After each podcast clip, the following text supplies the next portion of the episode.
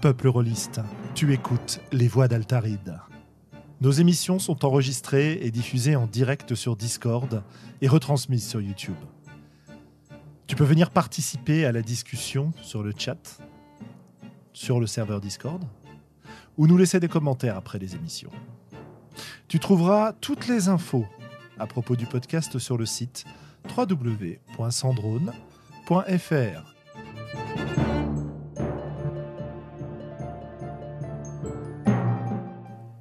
Bonne écoute.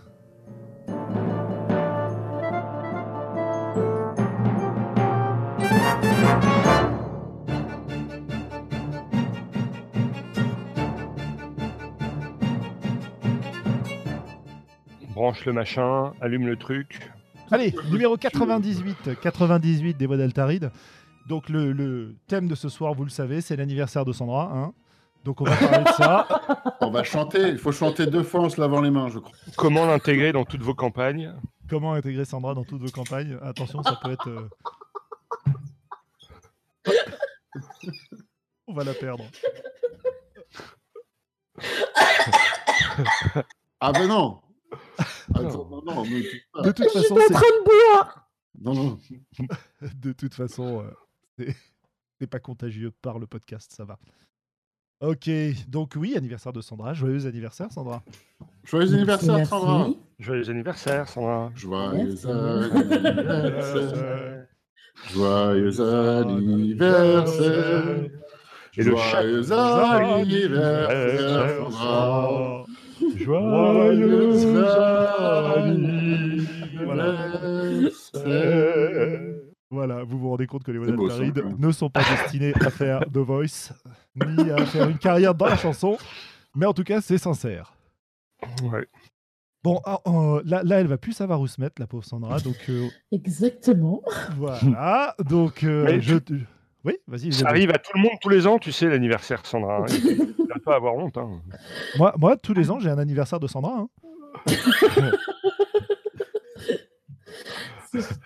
Non, mais je fais du level up, je fais du level up.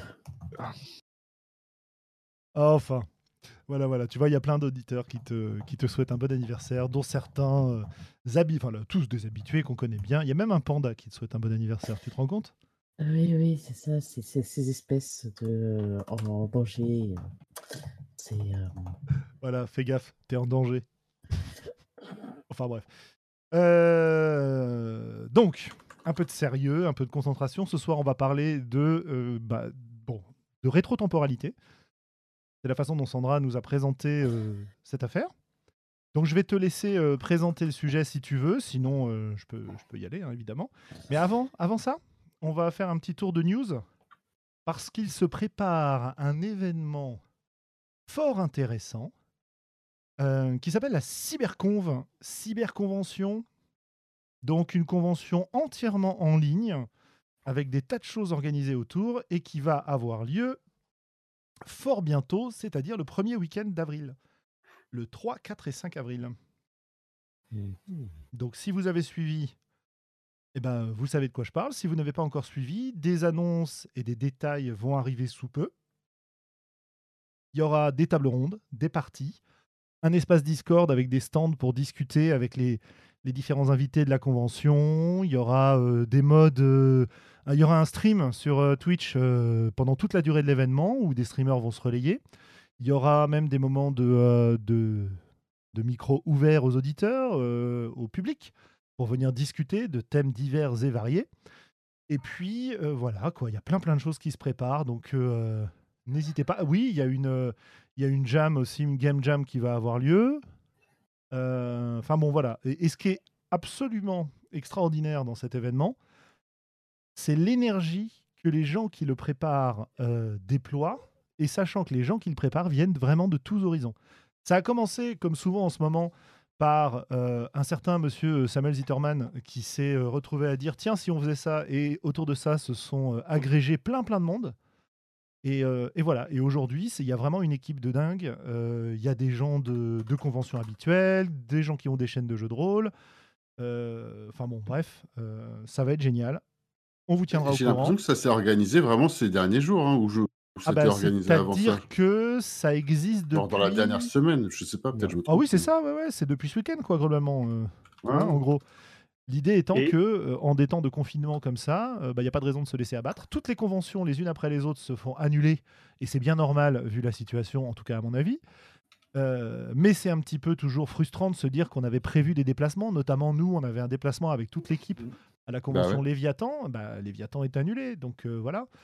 Moi, je voulais aller voir euh, Widou euh, le week-end dernier. et ben, Ah je ouais suis resté près du feu. Voilà. C'était Ah, bien c'est ça. aussi. Oui, oui, c'est bien aussi.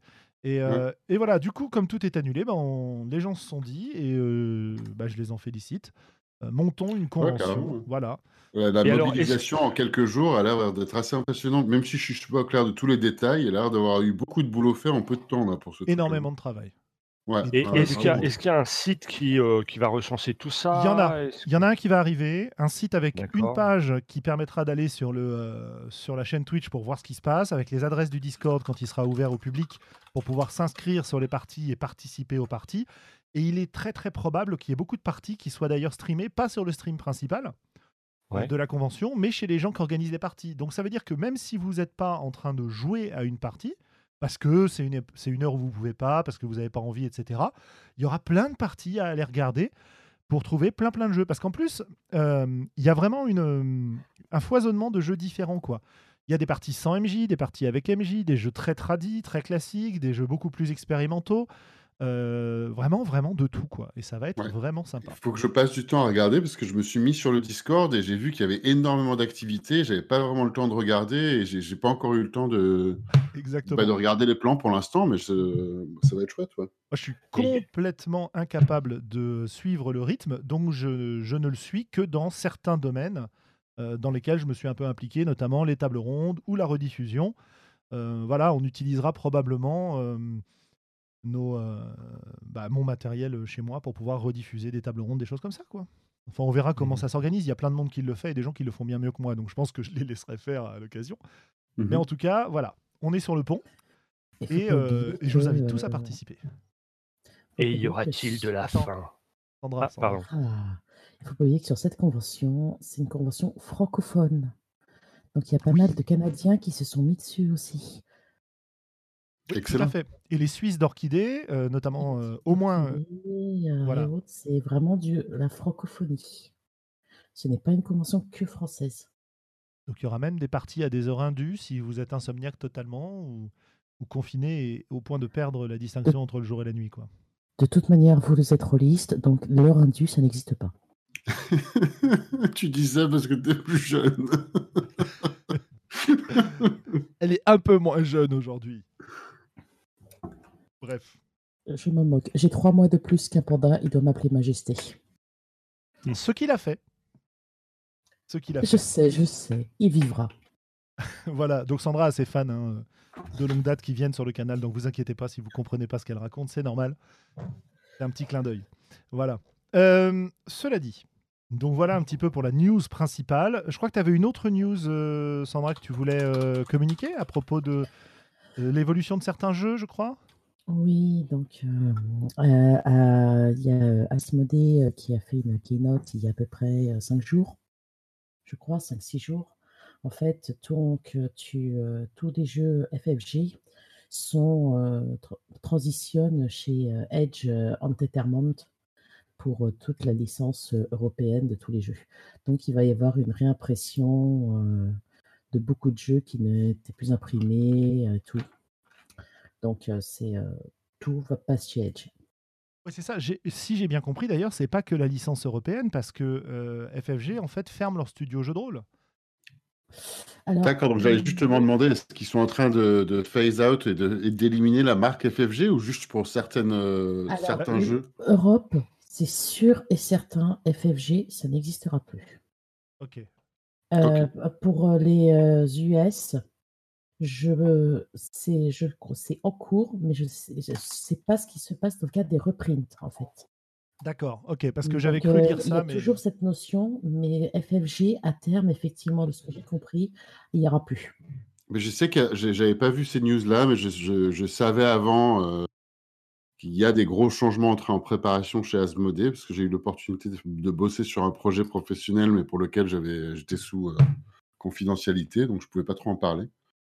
Euh, D'ailleurs, je ne vais pas en parler plus que ça, sauf que de dire qu'il y a beaucoup de changements dans toutes les structures d'Asmodée en entier, quoi.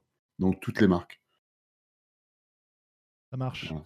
Ouais, ouais, Bon, ouais, ça, ça paraît nébuleux parce qu'en fait, j'ai pas grand chose à dire sur le sujet en dehors de pas Non, mais pouvoir fais, de- planer le secret, ça fait comme si on était au courant de plein de trucs, comme si tu nous avais tout raconté hors antenne et tout. C'est bien comme ça. et puis un vrai buzz, c'est il faut que ce soit un peu mystérieux, tu vois, à la limite du fake news. Bah oui, c'est ça. Donc, euh, je peux pas vous en dire plus parce que je suis sous le secret de la confidentialité. euh, C'est par le travail. Donc, euh, Voilà, c'est ça. Tout à fait. le Euh, travail que j'ai pas grand chose de travail ces jours-ci, mais bon, c'est pas grave, c'est encore un autre problème. Ouais, Ouais, ouais, quand ouais, on d'ailleurs, réduit ouais. à bosser pour Asmodée, euh, c'est triste. Quoi. Non, je Voilà, bien. Je leur alors- fais un gros bisou. hein. C'était, c'était juste pour la vanne, mais euh, c'était juste pour brancher Willem. euh, J'ai rien contre On Asmodée. doit, on doit vous, on doit vous prévenir. On doit vous prévenir. Ce soir, Globo est en colère. Ouais, j'ai la rage, les Il, amis. il a la rage, donc il va balancer sur tout le monde. En Et donc, toute voilà. amitié. hein, En toute amitié. Voilà. Euh, très bien. Alors, Sandra, rétro-temporalité. Tu voulais Oui. nous parler de scénario où, par exemple, une, en- une enquête va commencer par la fin. C'est ça? Alors, il n'y a pas que ça. Une enquête, en fait, c'est à l'heure actuelle, la plupart euh, des parties, je dirais même quasiment toutes, nous jouons sur une ligne euh, temporelle qui peu- un petit peu, elle peut être pas forcément linéaire, mais elle va souvent du temps présent au futur, avec les actions des joueurs qui déterminent ce qui se passe dans le futur. Là, le fait de faire de la rétro-temporalité, c'est du Oh my god, comment sommes-nous arrivés là? Euh, La rétro-temporalité, on peut le faire sur un jeu d'enquête, avec euh, une partie comme à la Colombo. On connaît le meurtrier, ou alors on est au procès, on sait que la personne X va être euh, exécutée, mais comment sommes-nous arrivés là? Comment, Quels sont les indices qui ont fait que l'équipe d'enquêteurs a pu a pu dire c'est X qui a tué, c'est le colonel Moutarde dans la bibliothèque avec le chandelier. C'est comme comment l'enquête a-t-elle été reconstituée? Donc on peut travailler sur cela. Et on peut aussi jouer en rétro-temporalité sur du Donjon et Dragon. J'ai testé, euh, il y a un, thème que j'aimais bien dans un jeu vidéo qui s'appelle Sinner en fait. Et euh, j'ai testé ça en jeu de rôle, ça s'applique très bien. J'ai fait commencer mes joueurs niveau 20 et au fur et à mesure, ils ont descendu euh, jusqu'à redevenir du Pécor. Comment en était-il arrivé à être les, euh, les grands conquérants de la province et à ce niveau de royauté? Comment avaient-ils joué pour obtenir telle ou telle euh, faveur, pour mener telle ou telle guerre? Quelles sont les décisions qu'ils ont fait, qui ont fait qu'ils en sont arrivés à ce niveau-là? Et ça, ça avait bien plu à mes joueurs, donc je me suis dit que ça pouvait être un thème qui était sympa d'en discuter et d'aborder avec tout le monde. Je suis pas sûr sûr d'avoir envie de jouer une partie où mon perso perd des niveaux. J'allais dire, tu m'as fait penser. alors, je- ouais, moi non plus, je suis pas sûr entièrement, mais j'ai, même si de manière euh, narrative, ça paraît super intéressant, Clairement. mais obligatoirement, tu, euh, tu vas assez facilement ou assez rapidement avoir un clash avec l'agentivité des joueurs, non? Ou qu'est-ce qu'on en pense de ça? Euh, ouais, c'est un point qu'on peut discuter. Moi, je voudrais juste euh, élaborer un petit hein, peu je, sur ce sais- que je. je me suis dit, tiens, pour plus tard, ça peut être un Non, truc. pas de euh, souci. C'est juste que je voudrais juste élaborer sur ce que je disais. hein. c'est quand je disais, je suis pas sûr d'avoir envie de perdre des niveaux, c'est-à-dire que c'est un concept de partie que je pense j'adorerais, mais dans un jeu un peu différent, tu vois. Dans un jeu où la progression du perso est un peu moins ancrée, euh, tout ça. Mais après tout, pourquoi pas Faut voir. Voilà. Donc Sandra, pardon, tu pouvais euh, enchaîner. Alors, oui, c'est clairement une autre manière de jouer.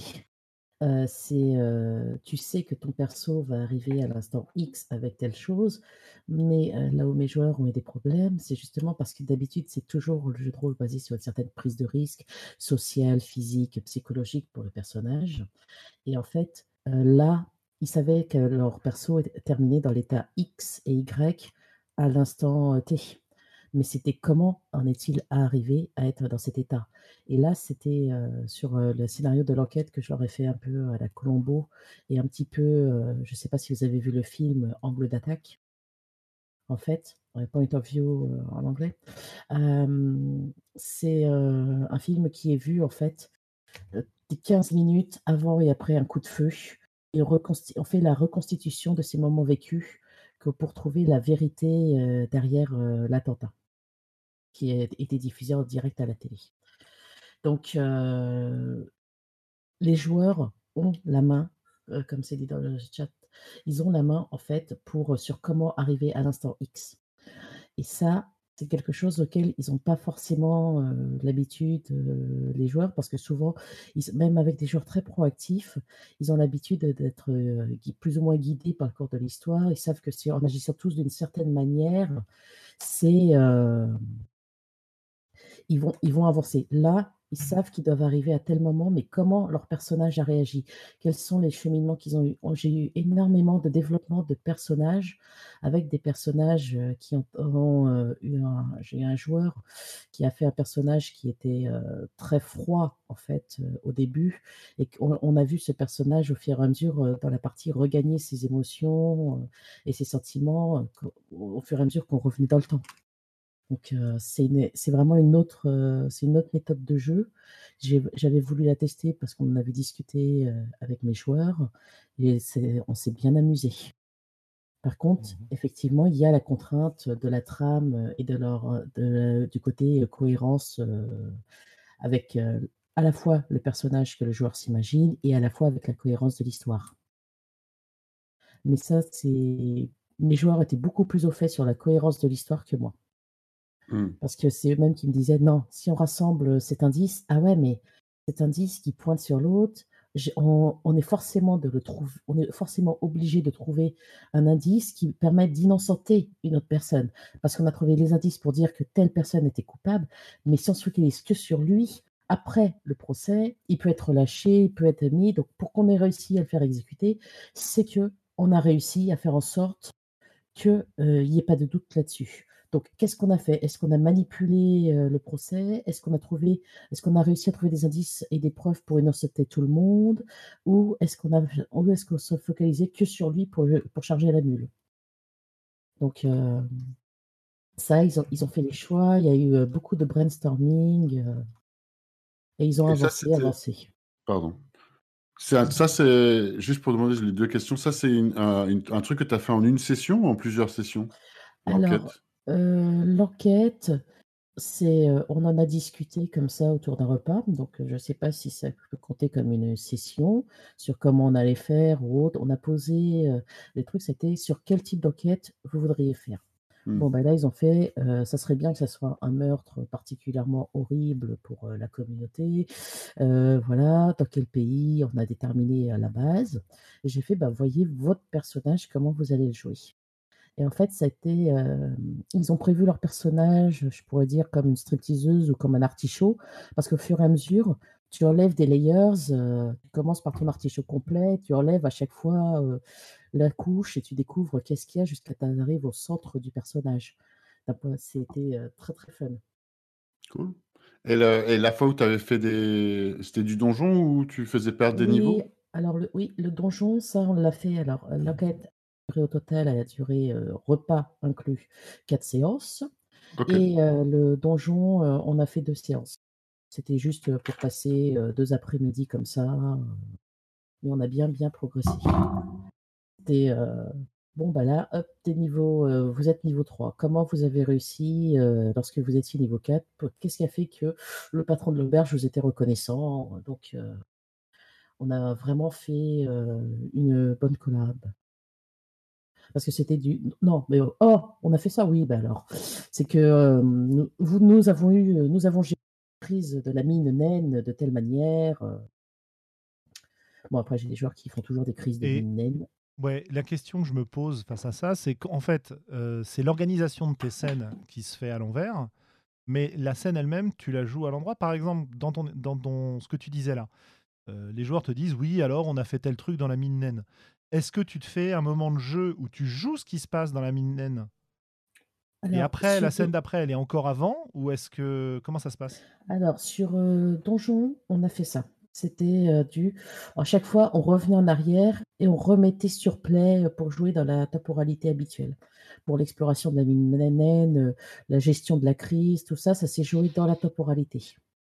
Parce que les les joueurs, je les, ai laissés libres de faire ce qu'ils voulaient, mais ils avaient à chaque fois, ils se sont mis, ils se sont mis eux-mêmes des limites que moi j'aurais même pas imaginé me mettre parce que c'était du non, c'est logique que mon perso, il a dû forcément réagir comme ça.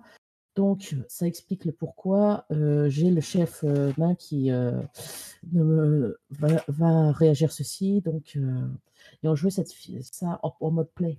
C'était vraiment, on suivait comme une partie classique sur les scènes de reconstitution, en fait. Ok pour l'enquête, j'ai tenté, on a tenté de faire une scène en backward mais, et en replay, mais là, c'est pareil. Je pense qu'il y a quelque chose qu'on peut faire. Je, pense, je suis sûre qu'il y a une méthode ou une technique pour commencer un combat avec le boss à un PV et remettre de plus en plus, ainsi de suite. Mais à l'heure actuelle, je n'ai pas réussi à le faire. À l'heure actuelle, ce que je fais, c'est du retour en arrière fait, fait sur du play, parce que et les joueurs qui reconstruisent l'histoire, qui reconstruisent les différents points de vue pour arriver sur, à la fin, qu'est-ce qu'on fait?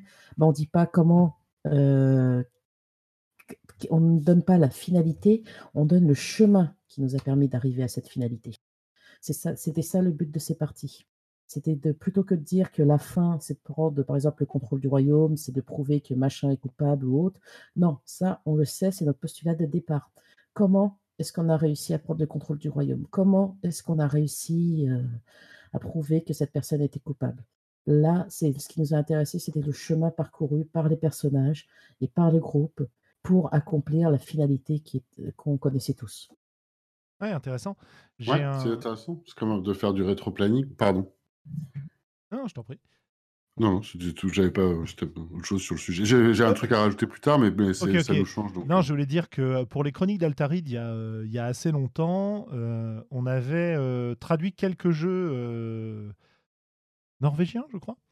des jeux assez courts et, assez barrés. Et il y en avait un qui, qui s'appelait, que j'avais traduit, qui s'appelait La tête de l'archevêque.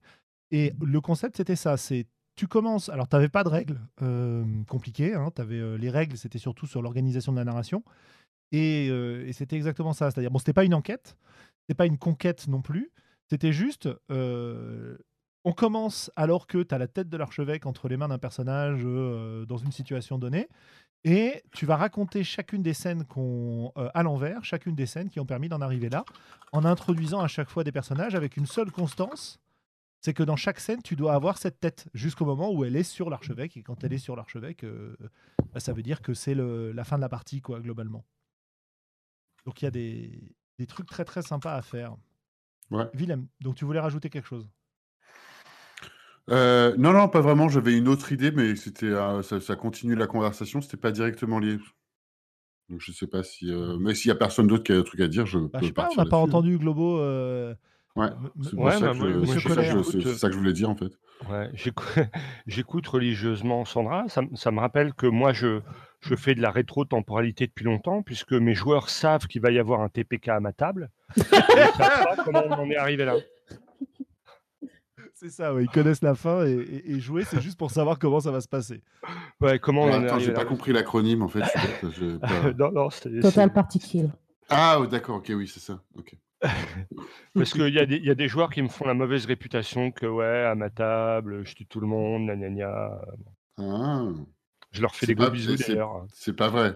Eh ben, il fut un temps, euh, en fait, c'était une question de système, quoi. Ah, c'est vrai qu'à, comment ça s'appelle, à, Pathfinder, euh, j'ai eu beaucoup de mal à pas tuer mes tables régulièrement. Mais depuis que on a, euh, depuis que je ne joue plus à Pathfinder, ben, ça ne m'arrive Quasiment plus. du coup, tu crois que tu peux allier ce genre d'idée de jeu et de temporalité avec euh, un système de règles qui, soit, euh, qui a l'air, euh, je sais pas si impitoyable le mot, mais dur, quoi. Je crois qu'il y a eu des mentions de ça dans le chat à un moment donné aussi.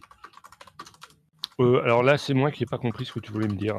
Bah, comment tu ferais pour faire un jeu comme Sandra l'a expliqué dans, dans un contexte de Pathfinder J'utilise Pathfinder parce que c'est l'exemple que tu viens de citer. Ouais.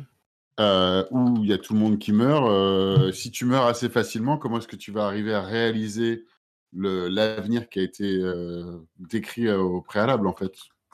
Est-ce que tu es, obligé de, est que es obligé de fudge ou de tricher avec les règles, tu vois? En, fait, si tu veux, c'était ma remarque, c'était une vanne pourrie. Bah parce que c'était pas, tu vois, le, but, le but du jeu, c'était pas de tuer tout le monde, en fait. je trouve que ça arrivait assez régulièrement, mais c'était plus l'objectif. Effectivement. Mais effectivement, il y a des jeux où tu peux facilement faire un mauvais jet de dés ou courir vite pour une raison. Il y, a un peu de ça. Hein, un peu de ça. C'est-à-dire que comme moi, je ne triche jamais et que je joue sans écran, mmh eh bien, sur des jeux assez, assez mortels, on va dire, eh ben, ben, j'ai des fois, ça se passe mal, quoi. Et, et un problème en enchaînant un autre, eh bien, on arrive à, des, à des moments qui se conjuguent généralement avec un peu de fatigue de ma part, qui fait que, bah voilà, tout d'un coup, on reprend conscience et toute la table est morte, si je puis dire. Mais, mais ce n'était pas l'intention. Ce qui était soulevé comme problème par rapport à ça dans le, dans le chat et sur lequel Willem rebondissait, c'est ça, c'est effectivement ça, c'est comment tu continues dans un jeu qui est censé fonctionner autour des défis tactiques qui te proposent, ou en tout cas de la, du, défi que représente l'aventure, alors que tu sais que ton perso il survit jusqu'à la fin. Comment faire? Il survit, qu'il survit ou il ne survit pas? Bah, Est-ce que tu non, qu'il survive jusqu'à la fin et qu'à la fin, euh, bah, la fin entre guillemets, c'est euh, mmh dans l'ordre du récit et pas dans l'ordre des événements. L'ordre du récit, c'est on commence à la fin alors que tout le monde se fait, euh, je sais pas, tuer par le dragon. Allez, je dis des bêtises, mais imaginons ça. Tout le monde se fait tuer par le dragon et on joue la scène d'avant, puis la scène d'avant, ce qui nous a amené là. Comment est-ce qu'on fait pour gérer les règles sans tricher de manière à être sûr que ton perso, bah, il meurt pas dans le premier combat au niveau 2, quoi? Oui, ça me paraît compliqué. ou de... Ça me paraît compliqué sur des systèmes qui reposent beaucoup sur l'aléatoire, comme les jeux un peu tactiques de, ce, type-là. ça, ça, me paraît compliqué, ouais. Alors pour moi, c'est j'ai une solution qui me vient en tête. Je sais pas ce que mmh. vous en pensez. C'est qu'en fait, tu peux changer de perso. C'est vrai. Ouais. Ouais, ouais. C'est vrai. Rien ne dit que c'est la première fois qu'il y a des persos qui meurent dans cette campagne. Ah oui, déjà. Et puis, euh, et puis voilà, quoi. Tu peux te... Je suis sûr que tu peux te démerder pour, euh, pour expliquer les choses euh, de cette manière-là. Bon. Après, ça peut demander, effectivement, pour expliquer les choses, un petit peu de créativité pour dire Ok, t'es mort, mais en fait, voilà, des retournements de situation peut-être un peu. je sais pas si picaresque ou ébuesque, rocambolesque, mais rocambolesque, peut-être, je sais pas. C'est une autre manière de, de gérer les choses, peut-être Oui, oui, non, mais il y, a plein de, y a plein de façons de faire. Euh, oui, ton perso est là à la fin, mais en fait, peut-être que c'était pas vraiment ton perso, peut-être que celui qui est mort, c'était pas vraiment ton perso. Enfin, il y a plein de, y a plein de choses à faire, mmh. quoi. Pour, euh, pour appliquer, en fait, quand je disais changer de perso, je pensais surtout pour que la mort dans un combat ait euh, une, un impact quand même, dans un jeu comme celui-ci, bah, peut-être que, ok, tu as joué le, moment où ton perso mourait, euh, mais en fait, il est pas mort parce qu'il faut qu'il soit là à la fin. Mais pour que ça te coûte quelque chose quand même euh, et que tu le frisson, en fait, bah, tu es obligé de continuer la, rétro-histoire avec un autre. Voilà, c'est j'ai hmm. pas assez détaillé ce que je voulais dire. Donc, je me demande si ça pourrait être rigolo. De... Je sais pas si Sandra t'a fait ça ou si tu as fait ça, Sandra, ou si quelqu'un a fait ça. Là, ce que ça, ça m'est venu en tête de dire Ah, ce serait marrant quand même si ton personnage il meurt et tu donc ça te coûte quelque chose, comme tu viens de le dire, Julien. Euh, et euh, il faut que tu crées un autre personnage, mais ensuite, retournement de situation, ton personnage revient en tant que PNJ à la fin pour, euh, pour assurer le, la prémisse du début. Tu vois ce que je veux dire? Mais qu'en ah, fait, c'est rigolo ça. Tu te vois, tu, te, tu vois ensuite apparaître ton personnage qui, tu pensais qu'il était mort, mais qu'en fait, il est mort pour toi en tant que joueur, quoi. Mais c'est tout il, existe encore. C'est rigolo comme truc. C'est-à-dire que le personnage que tu joues dans la scène finale, il est juste là pour venger le personnage que tu as perdu au milieu de la campagne. Ouais, peut-être. Ouais, ah, ouais je sais pas. Enfin, il y a, y a, y a des trucs. quelque chose aussi, ou tout simplement, euh, c'est euh, le. Tu peux simplement ne pas citer de personnage en fait dans ton postulat de départ sur ta scène finale le personnage. C'est possible aussi, bien sûr, ouais, qui permet de changer le personnage et tu peux jouer au niveau 4, le personnage peut mourir, mais voilà, c'est, ce n'était peut-être pas lui, c'était autre chose. Ça, ouais, ça c'est un truc auquel bah, on n'a pas eu le cas. Donc, on ne s'est pas trop posé dessus. On s'était posé la question, sans plus, et on avait dit on verra bien. Mais en fait, j'ai des joueurs qui, eux, s'ils peuvent fuir le combat, ils le fuient de manière très violente, de préférence à courir dans l'autre direction en hurlant à mort. Et s'ils peuvent séduire, ils séduisent. Donc, de, la côté survie du groupe de mes joueurs sur du donjon est assez élevé. Ouais, Mais ça permet de vraiment faire de l'enjeu. ça, ça été surtout sur le côté émotionnel et développement du personnage que ça a été vraiment très important. Je pense que Ça c'est a un... été une partie. je me- sur l'enquête, ça a été une grosse révélation sur le, un de mes joueurs qui. J'ai des joueurs, je vais pas dire qu'ils font du mauvais RP ou du bon RP, mais généralement ils s'investissent bien dans leur perso. Mais là, le scénario enquête à l'envers, où mon joueur a dû réfléchir à comment son perso est arrivé à être ce perso un peu connard cynique, bah en fait, c'est il a créé le background de son personnage, parce qu'en fait, c'est ça, c'est la plupart du temps, quand on arrive sur une partie de jeu de rôle, on a un personnage, il a un background, et peut-être que les autres joueurs vont découvrir le background du perso. Et le pourquoi il a atteint cette personne, cette, cette personnalité-là, pourquoi il a ces réactions. Mais ce n'est pas dit que les autres personnages comprennent les enjeux, les motivations de ce personnage. Tandis que là, sur le scénario enquête, ce qui s'est passé, c'est que mon joueur bah, et mes joueurs, en fait, leurs personnages vivaient leur motivation, ils vivaient leur background. Donc l'équipe comprenait pourquoi les personnages réagissaient ainsi à la fin, parce qu'ils ont vu les personnages évoluer en fait, dans le sens inverse, au fur et à mesure des indices qu'ils avaient, au fur et à mesure de l'avancée de l'enquête, ils ont vu les personnages se former et ils ont compris à la fin pourquoi, bah, machin, non, ouais, non, c'est pas un gros connard cynique en fait. C'est juste un mec qui est totalement désillusionné, qui a, vu, qui a vécu des tragédies, et qui, est dégoûté de ne pas avoir réussi à sauver tel personnage qui aurait pu faire un témoin sans, sans, aucun reproche lors du procès. Ils mmh ont vu les persos évoluer. Et ça, c'était vraiment bien fun. Ouais, pour en conclure avec la partie donjon et revenir sur la partie enquête avant, je pense que c'est vraiment un cas où le système de jeu va nous gêner pour faire ce qu'on a envie de jouer. Et je pense que moi, je reprendrai le contexte de donjon, mais je virerai complètement l'utilisation des règles de donjon parce que ça crée quand même beaucoup de paradoxes, beaucoup de problèmes. Là où si tu prends un système plus narratif, tu peux te démerder pour raconter ton histoire, voire ne pas avoir de système particulier en fait, puisque tu connais la fin. Tu vas juste raconter les événements, faire tes scènes de roleplay, etc. Ou alors en imaginer un spécifique. Quoi. Mmh voilà, donc pour Donjon, pour moi, ouais. Et en fait, pour faire la transition aussi sur l'enquête, ça m'évoque le fait que ces dispositifs, c'est vraiment des dispositifs scénaristiques pour la plupart des jeux, parce que je connais pas beaucoup de jeux qui permettent ce genre de choses explicitement.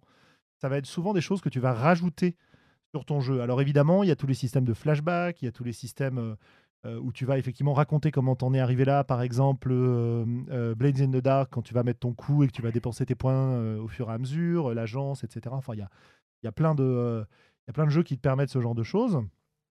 mais le faire complètement, c'est assez, c'est assez rigolo. Euh, sur l'enquête, justement, il y a des jeux aussi qui s'y prêtent bien et qui utilisent un petit peu cette idée-là tout en restant dans une temporalité normale. Si on parle de Noirlandia, par exemple, c'est un jeu dans lequel tu vas faire apparaître des indices euh, avant de savoir à quoi ils vont servir, en fait. Et ça, je trouve ça mmh. euh, très, très élégant comme système d'enquête, puisque ton but, ça va être de reconstituer l'histoire à partir de ces indices en répondant aux questions qui a tué, comment, pourquoi. Euh, et tu vas te saisir des indices présents sur la table de jeu pour pouvoir générer la réponse à ces questions.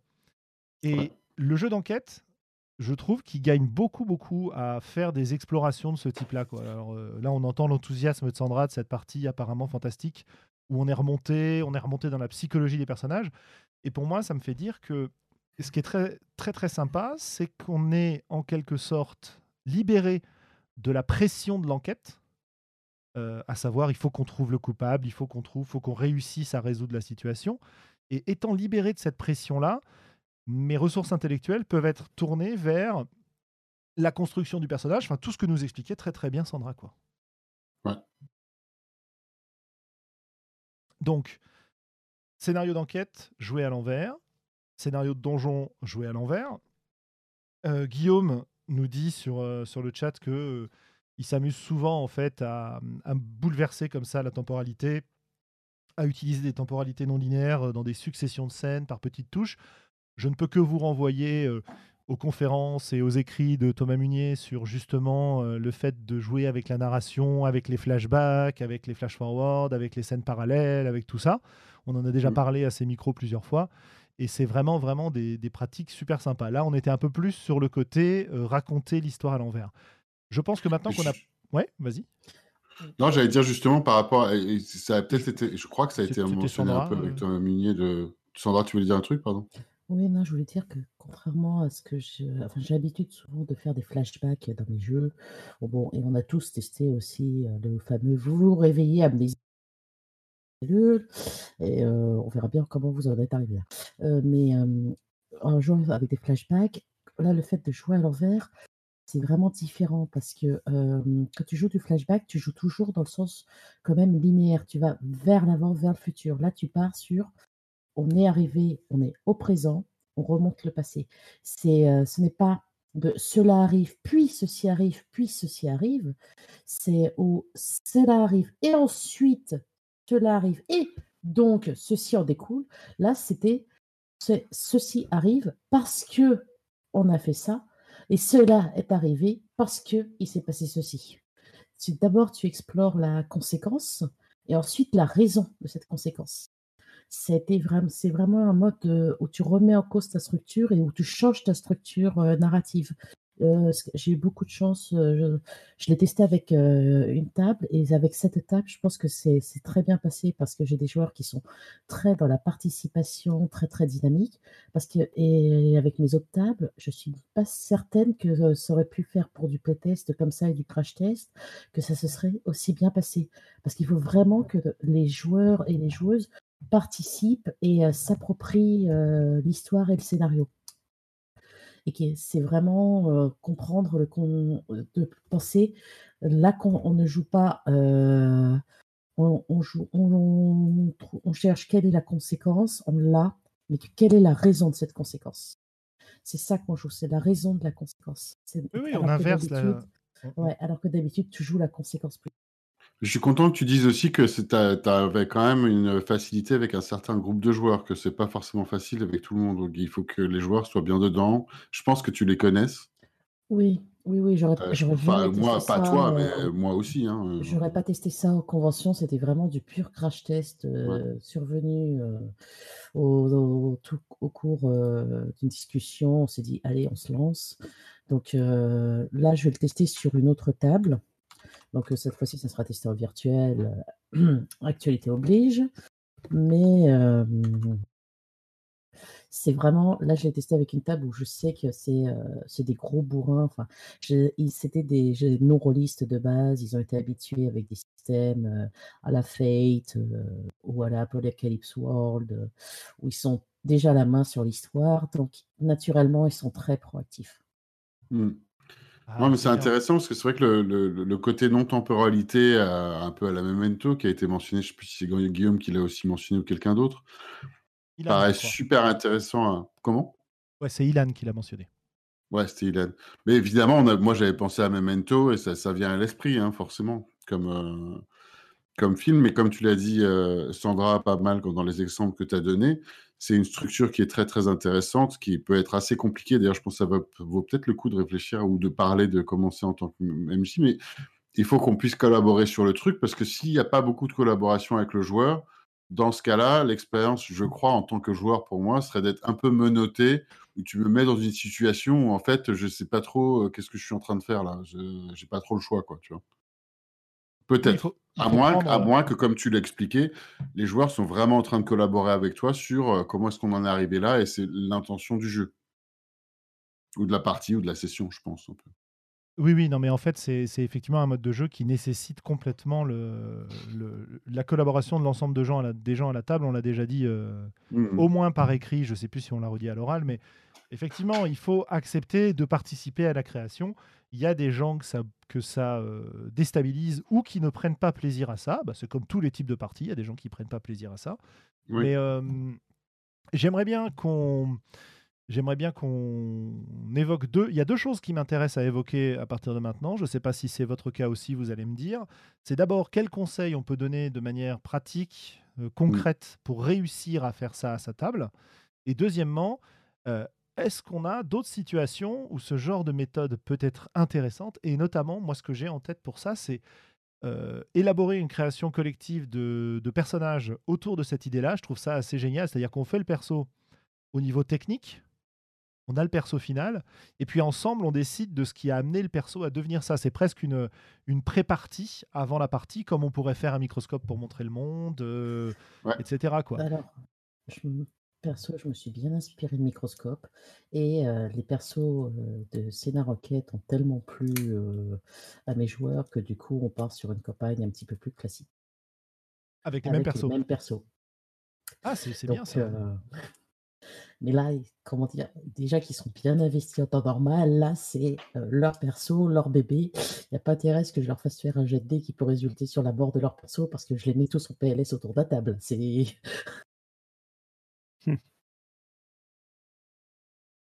Il y a Hélène qui nous dit le problème, c'est quand le MJ n'aime pas trop ça. Bah, euh, si c'est le MJ qui aime pas trop ça, il propose pas cette partie, dis donc. C'est un malade. En fait, le problème est réglé rapidement. C'est pas un problème, il veut juste autre chose, quoi. Mais, Mais, peut-être que euh, le MJ qui aime pas ça peut trouver quelque chose d'inspirant dans tout ce qu'on est en train de raconter. Peut-être, peut-être. Ouais, ça dépend des MJ. Il veut raconter son histoire, ça dépend des MJ. hein. Euh, Voilà, il y en a quelques-uns Bah, qui euh, veulent ça, en ça. l'occurrence, je pense que justement, même nous, on parle de. On est en train de dire qu'il faut beaucoup de collaboration. Je serais pas surpris si je voyais un MJ qui a trouvé une super euh, histoire qui, dont il est très, où il, elle est très fière, qui a, avec une temporalité cassée et qu'il l'impose à ses joueurs. C'est possible. De toute façon, en Je ce dis, moment, je dis impose pour exagérer Oui, le truc. hein. mais de toute façon, en ce moment, c'est assez facile à régler. C'est-à-dire qu'il suffit de pas donner la bonne adresse de la plateforme en ligne au MJ. Hmm. Et comme ça, vous faites, partie- vous faites votre partie tranquille. Et vous êtes à peu près sûr que, euh, que ça se passera bien. quoi. Voilà. Oui. Éliminons simplement le MJ. Oui. D'ailleurs, en parlant d'éliminer le MJ, je suis content que tu aies, mentionné Laura- Noirlandia parce que je, je, l'ai, je l'ai lu, mais j'ai toujours pas testé. Donc, euh, ça, c'est un truc que je veux, auquel je veux jouer. Eh ben, écoute, on va profiter de cette période pour se faire une petite partie. euh, ça marche bien en ligne aussi, donc euh, on pourra. Bah faire ouais, c'est ce que j'ai cru plus fun comprendre en- parce qu'en fait, j'ai. C'est plus fun en vrai, mais, euh, mais en ligne, ça peut marcher. Ouais. C'était un petit aparté, quoi. Mais... je, je vais faire appel à la sagesse globoesque. Oula. Ouais, et alors, que veux-tu savoir, mon ami? Eh bien, euh, grand sage, grand sage globaux, euh, j'aimerais bien savoir euh, comment je peux utiliser euh, cette idée-là euh, dans ma partie. Comment je peux faire pour mettre ça en place? Ouais, bah, ça- je, t'avouerai que je me demande bien et que ça me laisse perplexe, quoi. Ah oui, Je- jouer à l'envers comme ça, euh, ben, moi qui aime bien euh, me laisser surprendre par le jeu, alors je, j'arrive vaguement à imaginer que il puisse y avoir un effet de surprise quand on se dit mais alors mais qu'est-ce qui a bien pu nous arriver pour qu'on en arrive là, tu vois? Peut-être que ça c'est surprenant, mais moi qui suis un, vraiment un amoureux du, euh, du jeu moral euh, tradi, ah justement. Eh ben, euh, euh, je- quand je joue en jeu moral, j'aime bien que les, les, voilà, les, les conséquences de mes actes, euh, je les ai pas forcément prévues initialement quand j'enclenche. Ouais. Quand j'enclenche ouais, les choses, quoi. Oui, c'est vrai, c'est vrai. Mais si je te dis, euh, par exemple, que, euh, je sais pas, on joue des, des samouraïs et tu es euh, en face du corps euh, de ton maître éventré et, ou décapité et que tu tiens entre tes mains une lame ensanglantée et que je te demande, voilà, qu'est-ce qui vient de se passer? Mhm. Ça te, ça te motive pas, ça t'intéresse pas, t'as pas envie de me raconter ce qui s'est passé. Ouais, mais ce que je veux dire, c'est que ça, pour moi, c'est pas forcément de la. C'est pas forcément de la rétrotemporalité, ça, tu vois. Bah, pourtant, c'est ce qu'on dit. Oui, bah oui, oui, oui, mais euh, ça, c'est ce que vous prétendez. Mais moi, je, je prétends que ça n'est pas de la rétrotemporalité. Ah, Alors, alors donne ta définition. Ouais. non, non, mais parce que euh, euh, ça dépend en fait ce que tu en fais. Si euh, tu demandes aux joueurs qu'est-ce qui s'est passé pour euh, nourrir ce qui arrive après, alors pour moi, ça n'est pas de la rétrotemporalité. Alors- Tu délègues simplement à quelqu'un d'autre l'autorité de mettre en scène un indice. Oui, mais si la scène. Alors, imaginons, euh, qu'est-ce qui vient de se passer? Eh bien, j'ai assisté le, le seppuku de mon maître. Ok, très bien. Ouais. Euh, et là, tu vas demander à un autre joueur éventuellement pourquoi, ou même pourquoi, ou euh, qu'est-ce qui s'est passé juste avant. Et c'est là où tu installes ta rétro-temporalité, c'est que tu vas remonter petit à petit, un peu comme un, un- allez, soyons lyriques, hein, comme un saumon qui remonte la rivière. euh, pour aller pondre et mourir, voilà. Tu, tu- je sais pas d'où ça sort. Euh, C'était euh, beau, c'était c'était ah, beau. C'était c'était beau. magnifique. Euh, tu vas comme ça raconter ces petites scènes et revenir en arrière petit à petit et, euh, et construire l'histoire à rebours en fait.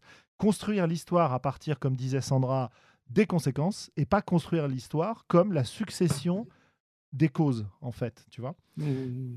Et euh, voilà. Alors je sais pas si tu as une autre façon de le euh, de l'imaginer, Alors, mais Oui, non, non, non, mais euh, je, jusque-là, je vous suivais bien, en fait.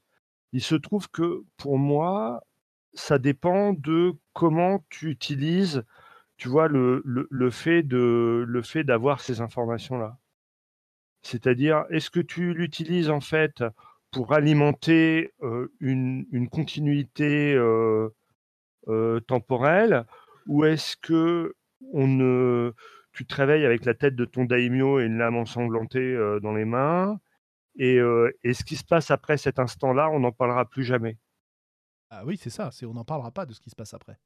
Voilà. Ou alors, ou, alors, enfin ça dépend. Ça dépend comment tu veux Ça jouer. dépend de ce Mais que dans tu le-. Parce que si- Dans si le veux, modèle moi, dans ça- lequel on est, c'est c'est ça. On ne sait pas ce qui se passera Voilà. après. Mais moi, jouer comme ça, je l'ai déjà fait et je dois, je dois avouer que je le fais régulièrement, tu vois, de dire bon bah alors bah, qu'est-ce qui s'est passé pour que tu vois le- l'exemple typique que je donne tout le temps, c'est tu veux faire un scénario qui se passe dans une prison et tu sais très bien que si tu joues la capture, non seulement tu y arriveras jamais, mais ta séance va se va se transformer en les, les PJ et euh, s'évertuent à ne pas se faire capturer. Et donc, le moyen de couper court, c'est dire bon, vous êtes tous capturés. Maintenant, comme vous êtes des personnages badass, expliquez-moi ce qui s'est passé euh, pour qu'on en arrive là. Mais si je leur demande ça, c'est pas spécialement parce que c'est jouer ce qui s'est passé avant qui m'intéresse. Justement, je cherche à éviter le- les scènes de capture. Bien sûr, c'est un, autre paradigme complètement. Et c'est pour ça que j'insistais sur la succession des scènes à rebours.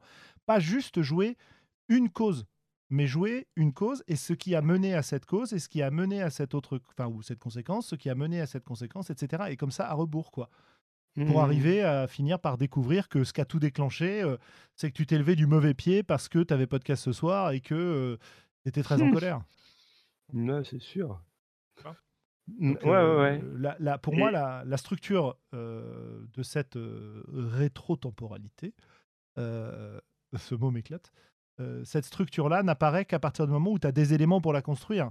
Si tu te contentes de euh, pourquoi ton perso il est super en colère euh, et que tu vas pas rechercher en arrière par des questions supplémentaires et que tu vas pas raconter en, un, en, en- comment dire, en incluant éventuellement les idées des autres, en construisant de manière collaborative, euh, bah voilà, effectivement, c'est un, c'est un bon moyen de te mettre dans le bain, de faire un, une- un démarrage in medias sans avoir besoin de d'expliquer forcément ou de, comme tu disais, euh, pousser les personnages à la capture, les faire passer par des checkpoints obligatoires pour que ton scénario fonctionne, ce qui est un peu quand même une, une grande erreur, enfin une grande erreur, en tout cas une méthode. Un grand qui- classique. Ouais, un grand classique Ouais. qui marche pas très bien à mon avis. Je suis, je suis complètement de ton avis là-dessus.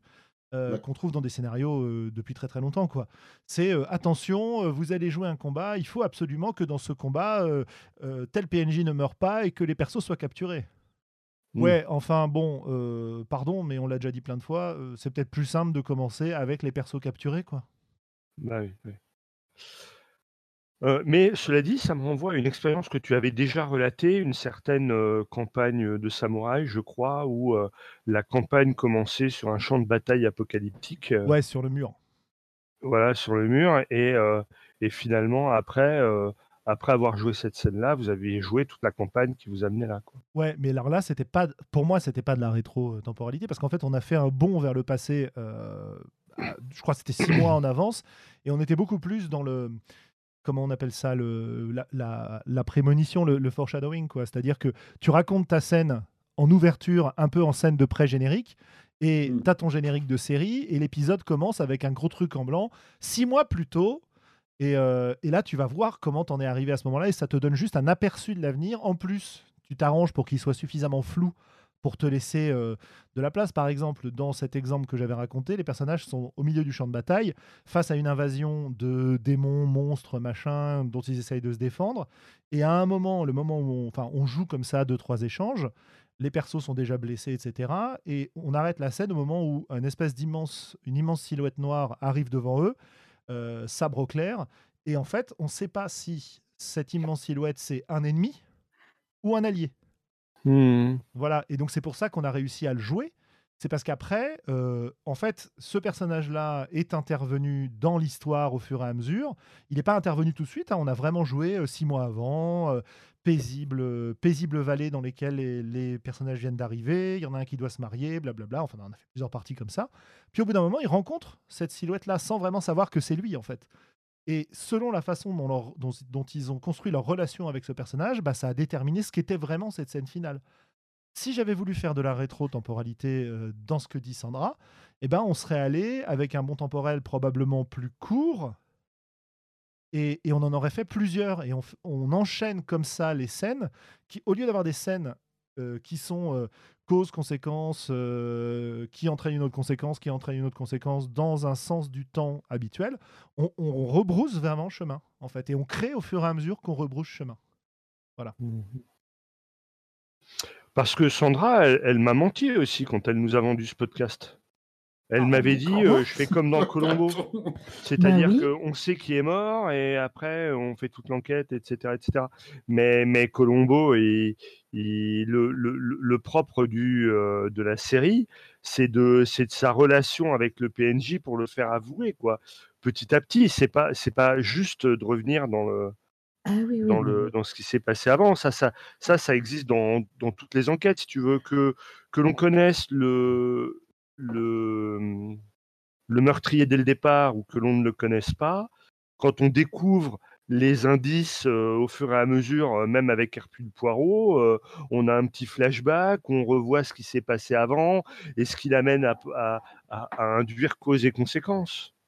Et, et le génie de Colombo, c'est que dès le départ, Colombo connaît le coupable, mais il ne peut pas le prouver. Et donc, il va pas juste reconstituer ce qui s'est passé avant, il va vraiment chercher à, mettre le mec, en porte le mec ou la nana en porte-à-faux et à le piéger, tu vois? Ah, mais je, suis d'accord. Mais je n'avais pas parlé que de Colombo. J'avais aussi parlé du film Point de vue, où tu reconstitues aussi avec les différents points de vue des personnes, de qu'est-ce que tu as vécu juste avant. Là, c'est ce que j'ai fait sur ma partie enquête. Ouais. Tu récupères les infos sur, oui, toi, à ce moment-là, tu t'es rendu compte que, euh, de quoi d'ailleurs tu t'es rendu compte qui a fait que vous êtes parti sur telle piste? Et donc, on joue le moment où le joueur s'est rendu compte, où la joueuse s'est rendu compte de telle ou telle action, enfin, de- plutôt que le perso s'est rendu compte de telle chose. Et on joue ce moment-là euh, en Ouais. a- tranquillement. Si Et j'ai bien compris euh, ta façon de fonctionner sur ces scènes, parce que euh, on, nous, on nous réclame un mode d'emploi, euh, j'ai j'ai l'impression que, alors, si on prend ta partie de donjon, tu, tu vas t'aller en arrière niveau par niveau, c'est ça? Oui, on allait en arrière niveau par niveau. Alors, le plus dur, en fait, pour les joueurs, c'était de perdre des points de compétence.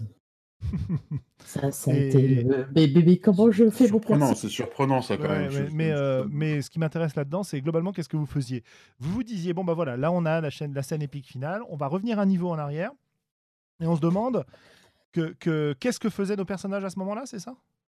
En fait, comme euh, la question, ça a été du euh, voilà, vous êtes arrivé à tel endroit, vous êtes arrivé à tel niveau de puissance, vous êtes des personnalités hautement respectées dans le royaume avec du pouvoir ou autre. Comment vous en êtes arrivé là?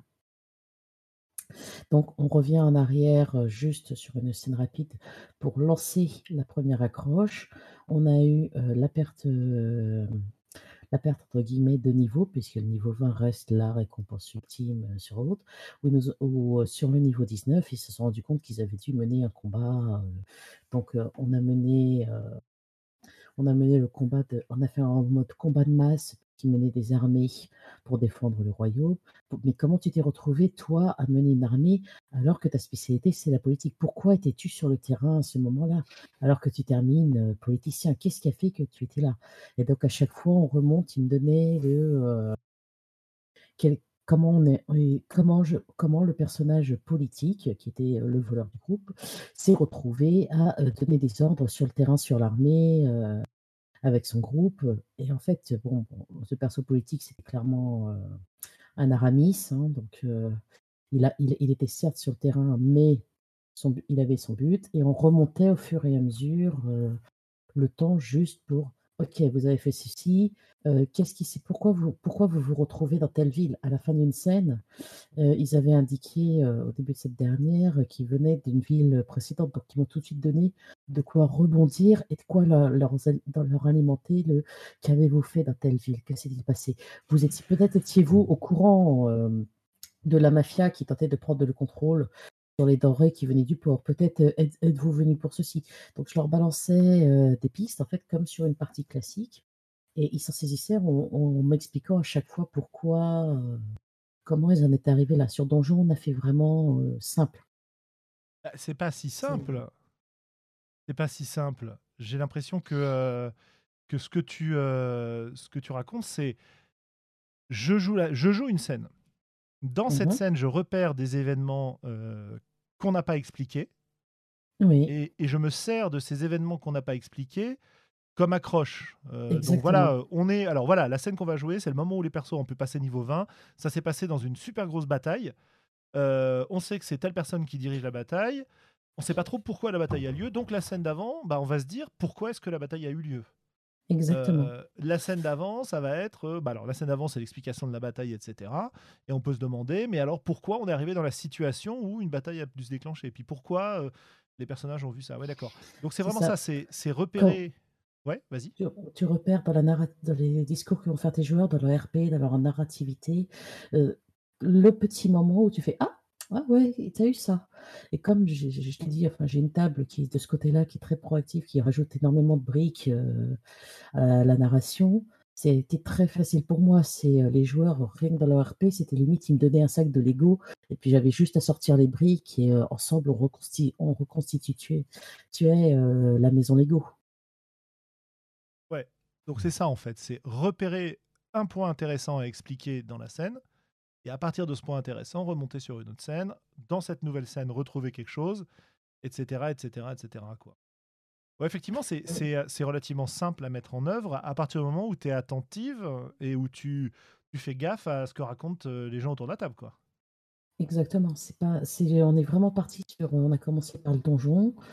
Euh, c'était pour tester en fait euh, globalement, on testait deux, trois idées de scénario, des trucs comme ça, avant de savoir si on refaisait une petite campagne donge. Euh, la réponse est oui.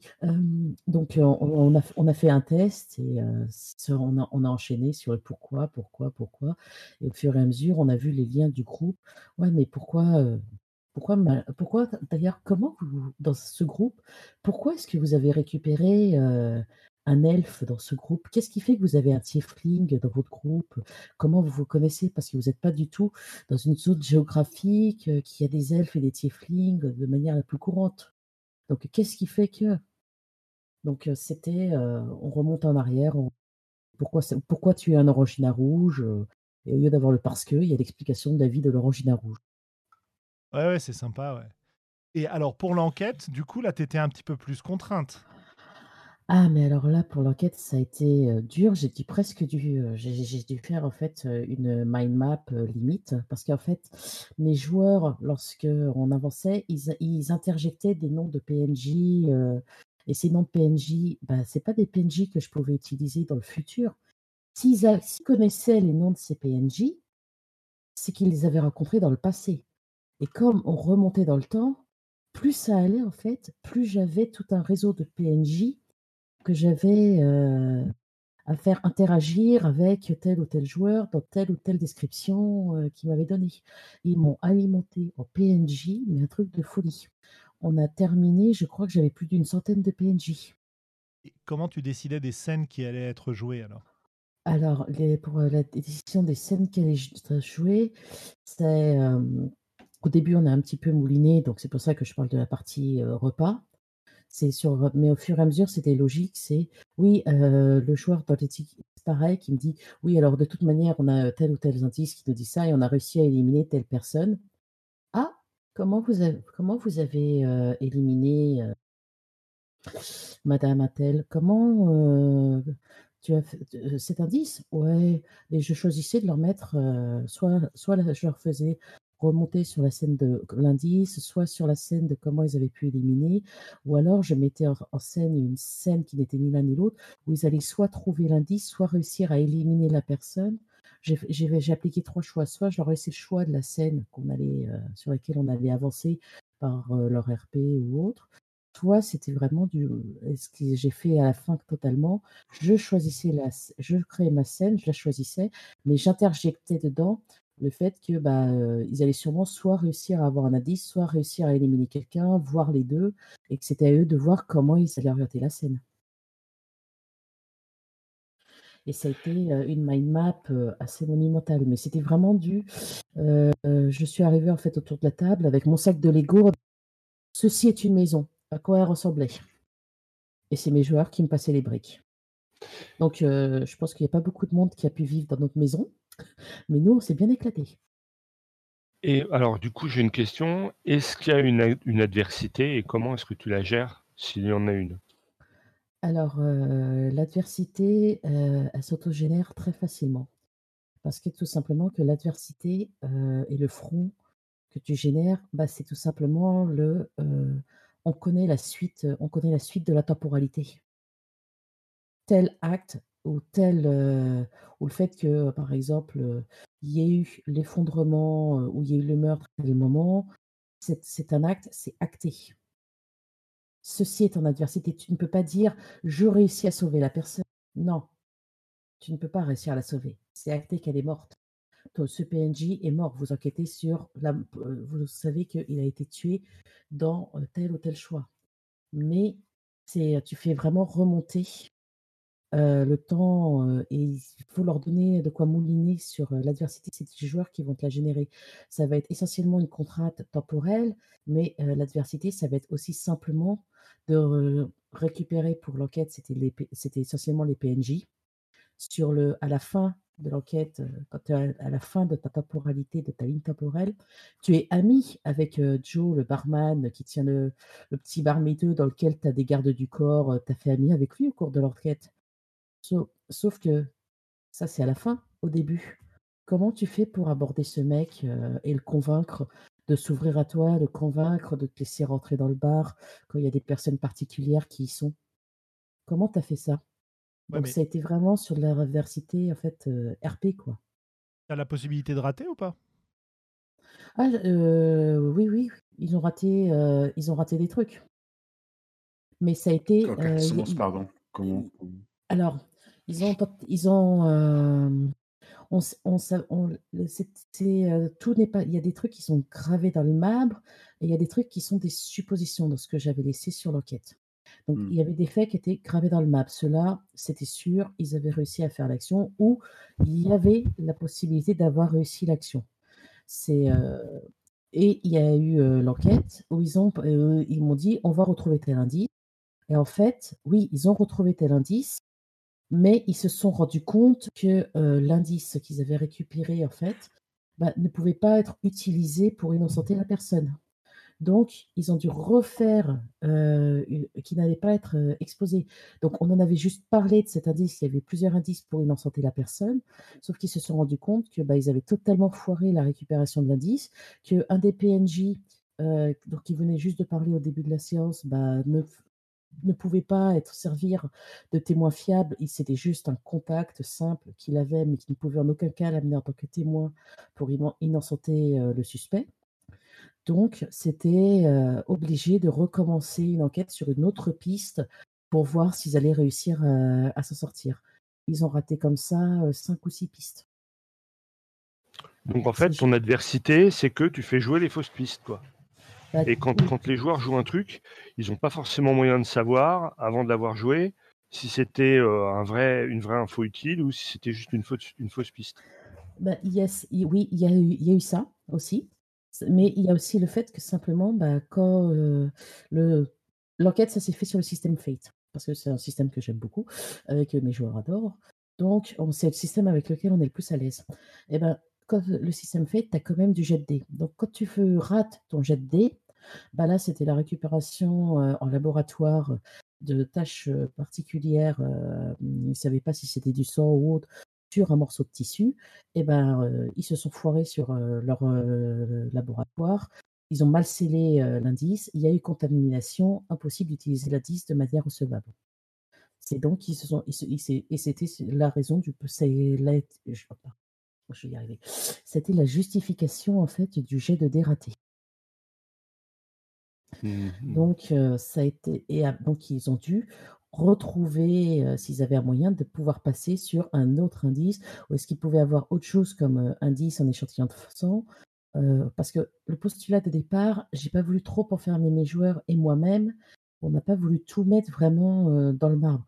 Il y a eu des faits qui étaient dans le marbre, donc ça a été du la personne a été abattue, l'arme du crime, c'était ça, c'était à telle date, ça s'est passé à tel lieu et le coupable, c'est bidule. Ses motivations, euh, son mobile, c'est euh, les témoins. Bah, y on a entendu des noms qui ont été balancés. Ça, euh, ça, va être, ça a été dit au cours du procès, sauf qu'on n'a pas joué le procès. On n'a pas décrit le procès. On est arrivé juste, le postulat de départ de la scène, ça a vraiment été du il y machin va être condamné à mort. Donc après, tous les autres suspects qui ont été innocentés, tous les indices qui ont servi à condamner le suspect, comment est-ce qu'il y a eu manipulation du procès Comment Est-ce qu'ils ont mis des, indices pour orienter l'enquête Ou est-ce qu'ils ont été honnêtes du début à la fin Ça, on l'a joué au cours de la partie. Ouais, tu laisses suffisamment de flou en fait pour ah qu'il y ait plusieurs interprétations. C'est un peu ce que j'avais fait sur ma scène, effectivement. C'est pas mal ça, le coup du procès. Hein. Oui, j'ai pas trop, j'ai pas, je ne trouve pas encore de manière, je ne vois pas comment, en ne laissant pas de flou, tu peux réussir à faire une partie autrement.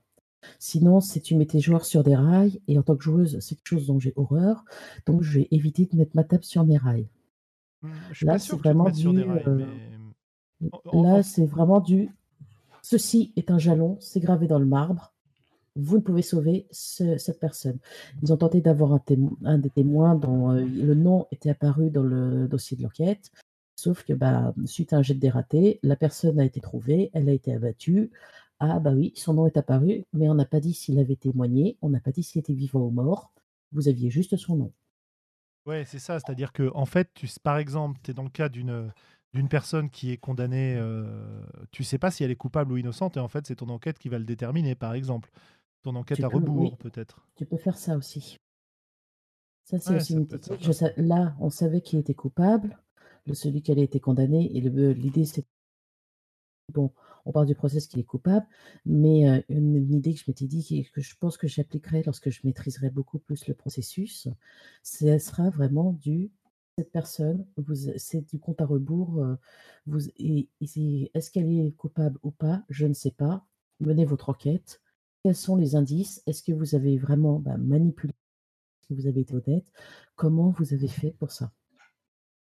Et ça, je vais le tester normalement, euh, je pense, avec une autre table qui, je pense, euh, sera réceptive. On va aussi sûrement faire une partie soit de Cthulhu, soit de Donge, mmh une, petite partie euh, découverte, voir s'ils accrochent au fait de jouer comme ça de manière backward. Et S'ils accrochent, bon, je vais partir sur une enquête où on déterminera, en fait, selon leur enquête, si la personne était coupable ou pas au début. Ouais, moi j'ai la sensation que personnellement, je dis bien personnellement, hein, je préférerais jouer vraiment, enfin, ne pas me mettre de, de pression sur un jet de dératé, un jet de réussi, un machin comme ça, mais de mettre le défi dans l'idée de raconter une bonne histoire à rebours et des choix que je peux faire et d'essayer de, de jouer les, scènes pour vivre ce qu'ont vécu les gens à ce moment-là, mais pas nécessairement de comment dire de, de, laisser entre guillemets le hasard modifier l'interprétation de la scène initiale, tu vois. C'est intéressant aussi, hein, mais mmh. ouais. Je serais plus sur un mode plus narratif, je pense. personnellement. Oui, je- je- Avec un défi je- créatif, quoi. Voilà. Je pense que sur le mode narratif, il y a 100% narratif, il n'y a aucun problème. C'est ça, je le vois très facilement. Là, moi, ma problématique, c'était on était parti sur le système Fate et j'ai des joueurs, ils aiment lancer les dés. Oui. Donc, si je leur fais pas euh, assez de lancer de dés, c'est. Mais naturellement, ils sont partis vraiment sur jouer sur du RP à fond, sur le développement de leur personnage, les créations des liens avec les PNJ. Euh, la joueuse dont euh, le perso se retrouve être le perso le plus collé monté, qui au final, c'est lui qui a récupéré le patron du bar un peu louche dans ses contacts. S'est démenée pour m'expliquer comment son perso euh, très BCBG s'est retrouvé dans un des tripots les plus pourris de la ville. Mhm. C'est alors que c'était le perso improbable du groupe. Mais euh, l'explication, au final, c'est elle a réussi à faire quelque chose qui tenait euh, la route, qui était logique. Et ça, moi, ça m'a permis de rebondir et de leur présenter tout de suite euh, après une autre scène euh, à avoir en revenant en arrière encore. Mhm. Mm. Eh ben, heureusement que tu nous expliques tout ça, Sandra, hein, parce que euh, Super intéressant. A, pri- a priori, euh, je serais pas parti dans cette direction-là. Bon, Enfin, Après, euh, je ne sais pas si vous connaissez, moi, il y a un jeu qui m'avait dit, euh, c'était lors de la création du perso, c'est un jeu de Evil Hat, euh, Penny Formatov. Eh oui, un sou pour mes pensées. Oui. Mm. Et la création du Oui. personnage, en fait, c'était, euh, par exemple, c'est euh, souvenez-vous d'une petite historique, d'une petite victoire contre le terrible inconnu. Quand je pense de, je me souviens que, et c'était ça qui m'avait permis de ré- résister. Donc, euh, la création du personnage, on se souvient de faits euh, dans le passé euh, au fur et à mesure. Donc, ça, moi, ça m'avait déjà en fait aidé à envisager des pistes ou des, ou des moyens euh, de remonter un petit peu le passé.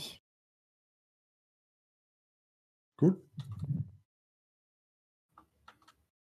Ouais, ouais, c'est sympa, ouais.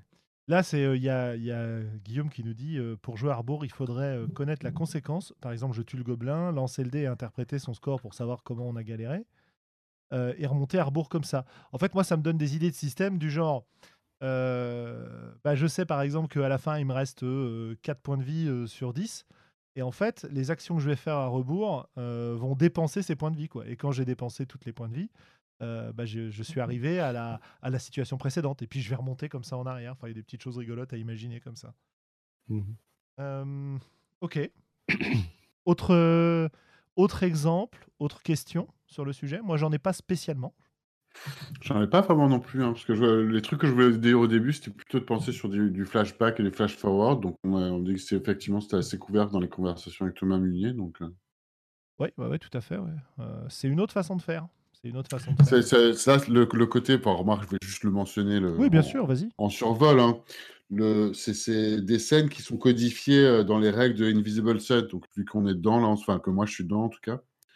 Euh, et notamment, on a fait une session avec le groupe principal, et tu as codifié dans le système de jeu, c'est de faire des scènes qui sont entre les scènes principales avec soit un ou deux, enfin pas, pas tous les joueurs, quoi.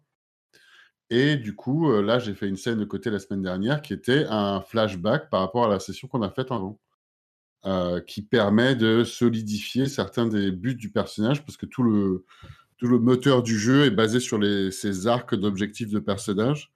Donc ça m'a permis de solidifier ça. Puis après, le, le- côté dont je me souviens dans les règles qui était assez intéressant au niveau de... Les flashbacks sont assez faciles, mais les flash forward, ils donnent quand même pas mal de notes de prudence pour dire, euh, bon, euh, c'est bien, mais étant donné que tout le principe du jeu est basé sur le fait que les joueurs puissent procéder à développer leurs objectifs de manière personnelle, dès que tu fais un flash forward, il faut pas que ça contredise tout ce que tu es en train de faire ailleurs ou tout ce que les autres personnages sont en train d'essayer de faire. Donc, euh, donc du coup, ça devient un petit peu intéressant ou délicat. Quoi. Après, dans un jeu comme Invisible Sun qui se veut surréaliste, qui se veut un peu barré de ce point de vue-là, Absolument. il y a Ouais. quand même moyen de s'amuser. hein. Absolument. Ouais, exactement. Ça, c'est l'autre côté. Ouais. Ouais, tout à fait. Comme dans, comme dans comme dans tous ces jeux-là. quoi. Ouais, ouais, tout à fait. Ouais. Euh, j'ai pas encore joué, mais ça, bah, j'espérais y jouer. À... Je m'étais inscrit pour y jouer à Leviathan, mais ce sera pour un autre moment, quoi, ou en ligne, on verra. Mais- Ouais, bah ouais, ouais, t'inquiète. Il y aura Oui, sûrement oui. l'occasion. Absolument. Euh, voilà. Bah, écoutez, moi, je j'ai rien à ajouter sur le sujet. Cette impression de monologue que j'ai eue. Pas du Ah, tout. C'était bien, c'était très très bien. Pas du tout. Ouais, mais- Pas du tout. Tu nous as expliqué aussi un- une manière de, de jouer que tu avais expérimenté et qui, euh, en tout cas en ce qui me concerne, m'était jamais vraiment venu à l'esprit, tu vois. Donc, euh, eh ben, à part t'écouter, euh, voilà, je, voilà, Faudra j'avais que juste je- envie de t'écouter, quoi, tu vois. Faudra que je mesure, mais je suis pas sûr que tu aies parlé plus de 50% du temps, tu vois, par exemple. Oh, Voire plus de 25%, peut-être plus de 25% ce soir, mais je suis même pas sûr. Oh. donc, euh. T'as juste parlé comme tu devrais le faire à chaque fois, voilà. Bah, pour ce qui est du. Je vais revenir sur euh, ce que dit euh, Globo. C'est, euh, j'ai la chance d'avoir des tables de joueurs qui, pour beaucoup, c'était pas des rôlistes. Parce que bah, la table avec qui j'ai testé ça, c'est ma table de joueurs euh, non-voyants. Donc, euh, ils n'ont pas connu des jeux de rôle euh, tant classiques que ça, parce qu'on a fait, on a testé beaucoup de jeux ou autres.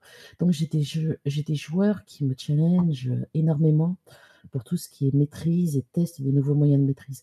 Avec euh, eux et ma table de, de c'est sûr que tu n'as pas le temps de t'endormir dans ta petite routine parce que c'est tout de suite Ah, regarde, j'ai lu ça, j'ai vu ça, est-ce qu'on peut le tester? Ah, d'accord, tu veux dire faire du jeu de rôle en Alexandre C'est intéressant c'est un peu ça, quoi, avec cette table. Donc là, ça euh, au cours du repas, ouais, ce serait bien qu'on fasse un retour arrière, euh, à la Colombo et compagnie, euh, j'aime bien. Ah, tu fais, ah, comment ça, retour arrière? Bah, que- euh, Expliquez-moi ce que tu entends par là. Ah oui, j'avais bien compris, mince alors. dans le... bah, c'est Thomas Munier qui a fait beaucoup, beaucoup d'expérimentations comme ça, justement. Et moi, j'ai souvenir d'une partie euh, à laquelle j'ai pas participé, mais que lui a raconté, euh, Génie euh, a raconté aussi, où ils ont joué comme dans un film qui s'appelle La Jetée, où en fait, tu joues que en, en photo, que en plan fixe, qu'en instant suspendu. Et euh, c'est hyper intéressant. Je crois qu'il y avait une autre partie où ils ont joué dans un tableau aussi. Enfin, il y a des, des tas d'expérimentations euh, euh, très très bizarres pour certaines, mais, euh, mais super intéressantes à tester. quoi. Euh, je pense que vous pourrez retrouver ça dans des récits de parties à droite à gauche, des intéressés. Bien. Mhm. Eh ben écoutez, je pense qu'on va pouvoir passer à notre partie euh, coup de cœur, coup de gueule, et puis euh, boucler pour ce soir. Euh, et voilà quoi. Hein, en souhaitant une bonne période de déplacement limité et de travail à la maison, et, et en espérant que si vous tombez malade, ce soit bénin et que vous le transmettiez pas à, à d'autres gens. Voilà. Mm. Euh, coup de Et cœur. force euh, et courage pour tous les gens qui bossent dans la santé, les hôpitaux et euh, les gens qui font fonctionner le pays, genre euh, qui livrent les trucs, euh, qui ramassent les poubelles, euh, tous les trucs qui sont en fait importants. quoi. ouais, Ça, complètement. C'est con à dire, hein, mais Bah non, c'est pas con à dire, c'est une très bonne, une très bonne chose. Et je vous souhaite une bonne soirée.